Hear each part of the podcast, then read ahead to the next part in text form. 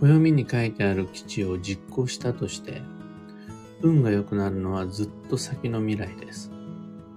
時期や方位の効能は遅効性だからです。おはようございます。有限会社西企画西俊久です。運をデザインする手帳、有機暦を群馬県富岡市にて制作しています。有機暦は毎年9月9日発売です。最新版のご注文を受けたまわります。放送内容欄のリンクご確認ください。で、このラジオ、聞く暦では毎朝10分の暦レッスンをお届けしています。今朝は、今年選んだ基地は10年後の自分への贈り物というテーマでお話を。今、食べたご飯が今の今すぐに栄養になることはありません。それは知識とか経験も一緒で、今学んだ、すぐ得したとか、今身につけた、それですぐ稼げたっていうことはないです。今仲良くなった人が瞬間的にもうすぐ自分の人脈、コネになることも少ないです。なぜなら、この世界における全てのエネルギーは摂取したところから効能までにタイムラグがあるからです。じゃあなんで僕たちは今食べるのか、今学ぶのか、今人と付き合うのか。理由は、それが未来の自分への先行投資だからです。先に食べておかないと、先に学んでおかないと、後になった時に足りなくなってしまうから。後で機能しなくなってしまうからです。その今の今の今のためだけに生きるのではなくて、これから先のためにあらかじめ今を生きておくというのが、いわゆる人生とか暮らし、営みっていうやつだと言えそうです。でこれに関しては、暦の中に表記された様々な吉凶。でもやっぱり同じです。吉時期に転職するのはどうしてなのか。基地方位へ旅行へ行くことの理由は何なのか。もう完全に、今それをしておくことで、未来の自分の運が良くなるからです。良い地層の土地を見つけて、良い仮想の家を建てるのも同じです。もうその瞬間に今の自分の運を良くするためだけに引っ越しをするんじゃなくて、それをすることで10年後の自分が、家族が幸せになれるからです。すべては未来の自分への贈り物と言えそうです。で、これが食事であるとか、音楽であるとか、あとは運動とかだったら、比較的即効性のあるエネルギー補給だと思います。でその今言った例の一つ一つには差があるものの全部まとめて即効性のある部部類の贈り物です。一方で暦に書いてあるような様々な基地。これを選んだということは、それ、ほとんどが思考性です。すぐには効能しない。ずっと先の未来に効能するものばかりが暦の中には書いてあります。まあ、とはいえ、うん、吉時期に転職したのに、今日運が良くならないのはおかしい。って考える人は少ないと思います。さすがにそこはもうちょっと時間がかかるかなと想像してるはずです。基地方位に行ったのに旅先でちっともいいことが起こらない、全く納得できないっていう人も、ま、中にはいるかもしれないですが、ま、そこはどんな欲張りでも比較的冷静にいられるはずです。なんかちょっとおかしいなぐらい。ま、ましてや、基地建築なのだから、いい地層のいい仮想なんだから、始めた瞬間に人生がセレブになれないとおかしいって思う人はまあいないはずです。そんな都合の良い話があるわけはないだろうなって、理性が働くと思います。だけど、1ヶ月経っても運が良くならない。1年経っても目に見える成果が現れない。なんなら2年3年待ったのに何も起こらないとしたら、これはおかしいって感じる方多いはずです。基地時期の基地方位の基地仮想のはずなのに、どういうことだこれは？って思うようですが、まだそれでも焦りすぎです。残念ながら基地の効能は超遅効性です。食事とか知識人間関係ほどの即効性はないです。今年自分が行った様々な基地、これが幸運のプレゼントとして効能するのは10年後だからです。人が選ぶ基地とは10年後の自分へのプレゼントなわけです。うん、それじゃ遅いよって考える人、感じる人もいるかもしれませんが、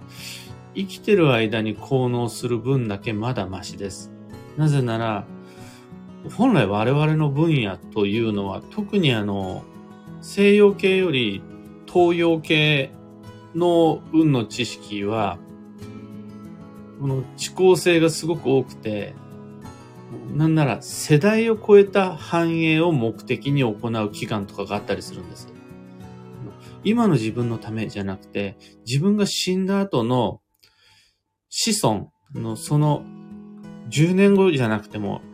100年後とか200年後の間の中で自分の子孫の中から皇帝になるものが現れば現れればよいとか、そのずっと先の一族のためにっていうような考え方もあるほどなんです。そういう厄除けとか、そういうお墓とか、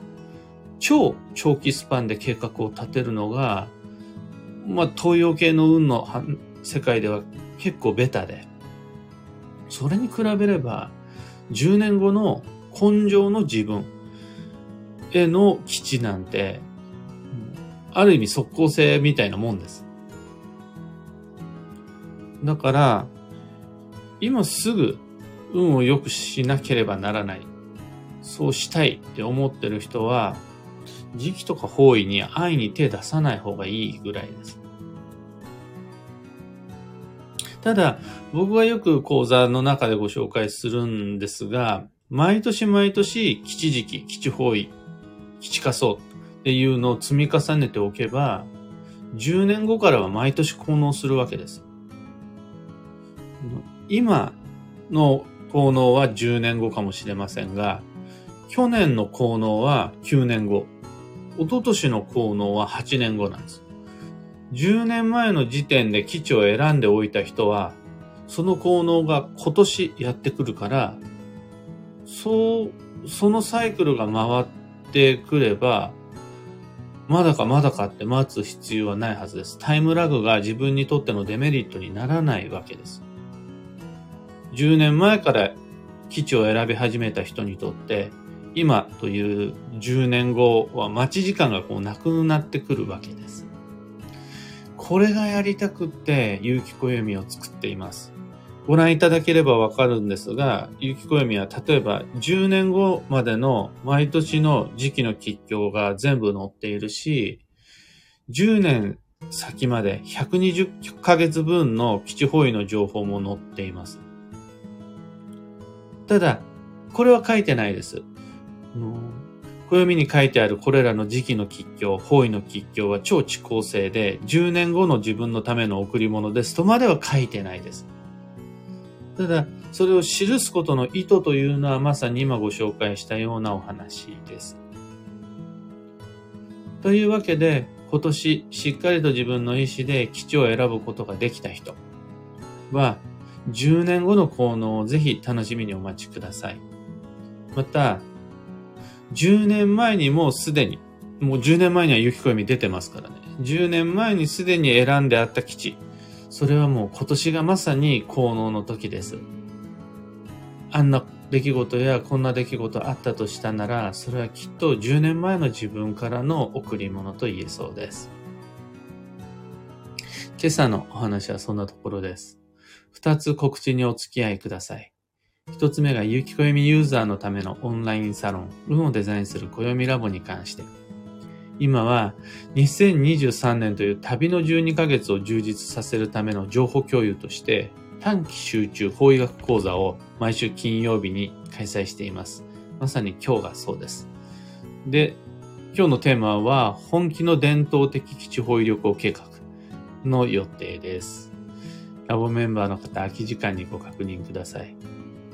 二つ目の告知が海運ドリルワークショップ2023に関して。基地時期基地方位を活かして12ヶ月の行動計画を完成させるワークショップなんですが、基地方位旅行だけじゃなくて、必要なら強方位でも積極的に出かけるべき年である。これを前提とした、いろいろな強方位にはいつ行く、強方位はどうやって行く、なんていうワークもします。強方位を利用するのはいいけれど、ただしご利用は計画的にっていうことで、開運ドリル、ぜひご参考お待ちしています。2023年2月3日までご視聴いただけます。料金は2500円です。サロンもドリルも詳細のリンク先は放送内容欄に貼り付けておきます。さて今日という一日は2022年12月23日金曜日休息の12月の17日目です。できれば倒れる前に補給、養生してほしいです。でももう倒れちゃったとしたら、そこからは開き直って本気のお手入れをしていけば OK です。このもうすでに倒れちゃったレポート、続々届いております。他人事ではないので、僕自身、あ、ちょっときついかなと思ったら、なんならもう意識的にもうダメですって言って、倒れちゃおうかなと思ってるぐらいです。幸運のレシピは寄せ鍋。いろんな食材が入ったあったか料理、ミックス料理っていうのをテーマにどれにしようかなって話し合ったんですが、まあ冬だったら寄せ鍋でしょう。ということで今日寄せ鍋です。旬の食材を組み合わせて、例えばポン酢に国産レモンを使ったり、旬の魚介であるならばタラを使ったり、あとは野菜は白菜、カブ、春菊、ネギなどお好みのものをどんどん入れて、あったかい夜にしましょう。昼からでももちろん OK です。今日のキーワードは根本、大元を見つめる。これは原因、きっかけ、出発地点、そもそもの最初の一歩は何だったのか、どんな目的だったのか、これ確認していただけると、今、じゃあやるべきことは何なのかが見えてきます。以上、迷った時の目安としてご参考までに。ところで、毎朝のこの音声配信、聞く暦は、スタンド FM だけでなく、Spotify、Amazon Music、Audible などでもご聴取いただけるようになりました。いつもの使い慣れたアプリの中で聞く暦または西とシッサで検索かけてみてください。それでは今日もできることをできるだけ西企画西とシッサでした。いってらっしゃい。漢方花子さんおはようございます。えー、そちらは曇りでも青空もあるという感じでしょうか。今日の群馬県富岡市は、ここから見た感じだと薄曇りという風に見えます。昨日はすごく大きな虹が出まして、パッと見は、うん、二重の虹かと思ったんです。一つの、まあ、ダブルレインボーってやつですね。一つの虹の外側に大きくもう一つ虹がかかってるって感じかと思いきや、その内側にあった虹がめっちゃ太かったんですよ。な、七色っていう感じじゃなくて、これ何色分あるんだみたいなのよく見てみたら、その内側に、すぐ内側にもう一つ虹があって、だから14段になってるみたいな感じのイメージ。紫のところが2つあるみたいな。のがあって、ああ、もう、ちゃんと冬至が来たんだな。でも寒いな、すぐ暗くなるな、という日でした。今日はあれですね、新月ですね。そうするとまた一つ休息が深まっていくんだと思います。エヌシャンティさん、ヒデミンさん、キーボードさん、おはようございます。アマガエルさん、今日は風が強いとのこと、めっちゃ強かったです。昨日と、あと一昨日の風はもう冬だなって、あの辛かったですね。オペラさん、ミノキチさん、おはようございます。ありがとうございます。ひでみんさん、壮大なお話でした。基地保育旅行を楽しみ出して、もう20年くらいになります。当初はどうなのかなと思うことが多々大切、多々ありましたが、今はその素晴らしさを実感しています。20年って長いですね。ちなみに、有機暦ができたのも、最初は有機暦じゃなくて、開運暦っていう名前だったんですが、その一冊目、開運暦が登場したのが20年前になりますね。バンドさんおはようございます。オペラさん、好きなのでいろいろな暦の教えを生活の中で活用しているのですが、西洋と東洋の違い、勉強になりました。特にあの、中国系は、一族の